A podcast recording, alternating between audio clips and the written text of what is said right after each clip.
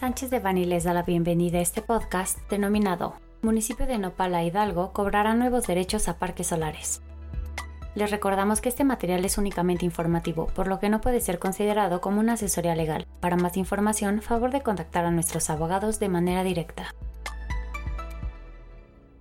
El pasado 6 de julio de 2021, la Comisión de Hacienda Pública del Congreso de Hidalgo aprobó el dictamen de una iniciativa que modifica la Ley de Ingresos del Ejercicio Fiscal 2021 del municipio de Nopala Hidalgo. Esta iniciativa propone que 1. Las plantas generadoras de energía deben pagar las siguientes tarifas por los derechos por servicios de expedición y renovación de placa de funcionamiento de establecimientos comerciales e industriales.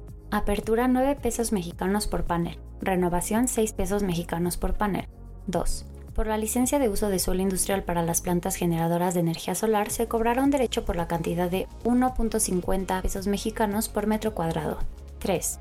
Por concepto de derechos por licencias para construcción, reconstrucción, ampliación y demolición, las plantas generadoras de energía solar pagarán 3 pesos mexicanos por metro cuadrado por los conceptos antes detallados, dependiendo de las características de cada central generadora de energía solar, el municipio de Nopala Hidalgo pretende cobrar a plantas generadoras de energía solar alrededor de 3.2 millones de pesos mexicanos anuales, este tipo de contribuciones desproporcionales se han implementado en varios municipios de la República Mexicana, no solo para parques solares, sino también para eólicos y similares como en los municipios de General Cepeda, Coahuila 2018, Corregidora en Querétaro 2020, Ojuelos en Jalisco 2019, Simapán en Hidalgo 2021, Zapata en Hidalgo 2021, entre otros. Asimismo, advertimos que es probable que más municipios a lo largo del territorio nacional empiecen a crear contribuciones como las antes analizadas, con el pretexto de una necesidad recaudatoria.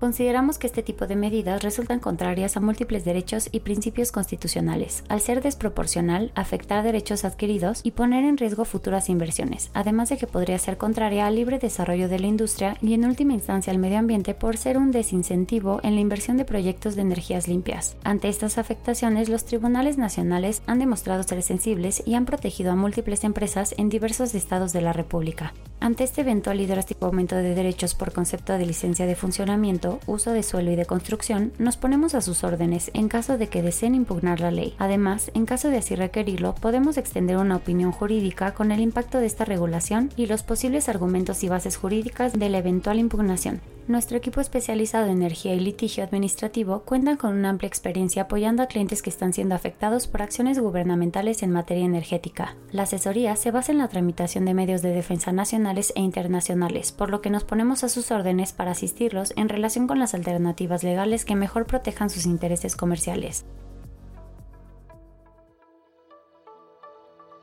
Este contenido fue preparado por Guillermo Villaseñor Tadeo, Alfonso López Lajud, José Antonio Postigo Uribe, Gerardo Prado Hernández, Mauricio León Alvarado, Tania Elizabeth Trejo Galvez, Violudania Altamirano Magaña, José Antonio Telles Martínez y Paulina Doen Castillo, miembros del Grupo de Industria de Energía. Para cualquier duda o comentario de este material, favor de contactarnos directamente o visite nuestra página www.sanchezdevani.com.